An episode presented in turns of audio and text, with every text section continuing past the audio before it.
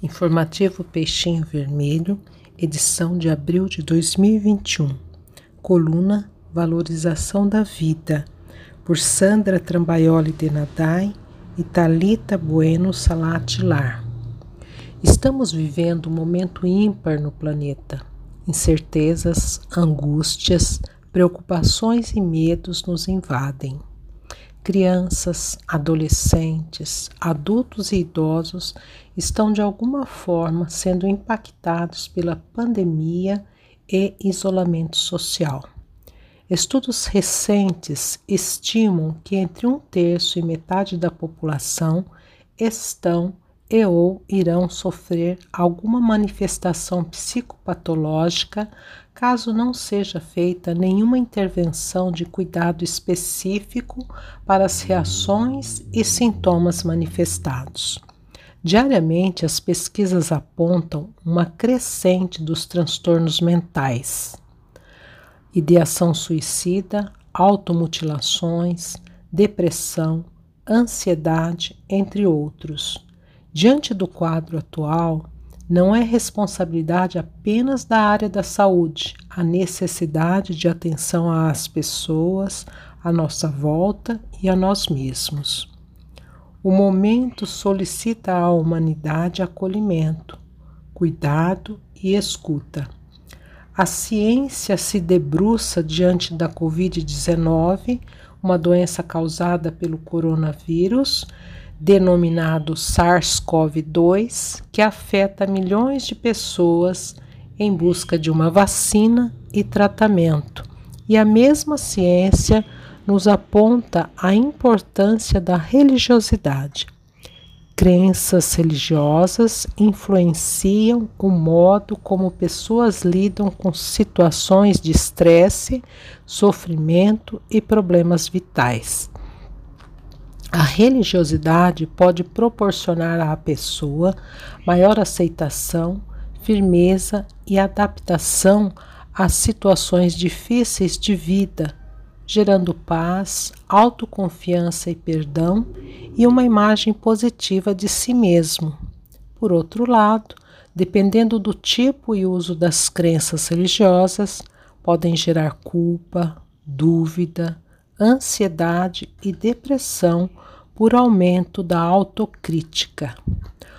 Uma, e ainda uma pesquisa realizada no Distrito Federal com 852 adolescentes e jovens que visava investigar fatores sociais e pessoais de proteção, revela a religiosidade e a espiritualidade dentro dos fatores pessoais como elementos protetivos que contribuem para a autoestima e a resiliência.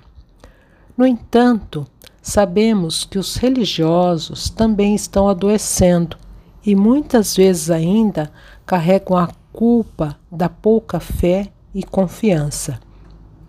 Os espíritas que professam a fé raciocinada conhecem a imortalidade da alma e compreende os momentos que estamos de transição do planeta, também não deixam de vivenciar suas lutas e dores e, na busca por amparo, acabam por se depararem com muito conhecimento doutrinário, palestras e pouco acolhimento.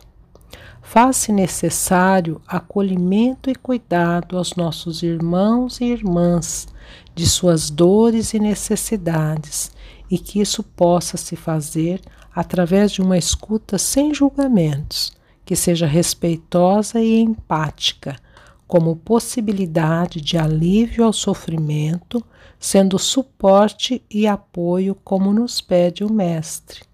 Vinde a mim, todos vós que estáis aflitos e sobrecarregados. Ele também propôs que vos ameis uns aos outros. E ainda, se estiverdes em condição, vinde direto a mim, diretamente a mim pelos caminhos formosos da oração. Mas se vos sobrecarregardes a ponto de não achardes o caminho emocional da prece, recorrei a vosso irmão, pois que através dele eu vos ajudarei. No livro Atendimento Fraterno, do projeto Manuel Filomeno de Miranda. Para sermos suporte e realizarmos o acolhimento necessário, é preciso que também cuidemos de nós. Autocuidado com as nossas emoções, sentimentos, espiritualidade e corpo. Respeitemos nossos limites, nossas dores, façamos pausas, peçamos auxílio, pois é só dividindo e compartilhando que as dores ficam mais possíveis de serem olhadas, vivenciadas e transformadas em bênçãos de progresso. Como amar nosso próximo se não nos amarmos? Amar o próximo como a si mesmo, fazer pelos outros o que gostaríamos que os outros fizessem por nós. É a expressão mais completa da caridade, porque resume todos os deveres do homem para com o próximo. O Evangelho segundo o Espiritismo, capítulo 11, item 4. Estamos sendo convidados a socorrer nossos irmãos e irmãs em humanidade, no momento de tantas dores, desregramentos e ilusões. Mas é pelo amparo recíproco que alcançaremos as expressões mais altas dos valores intelectivos e sentimentais, disse Emmanuel.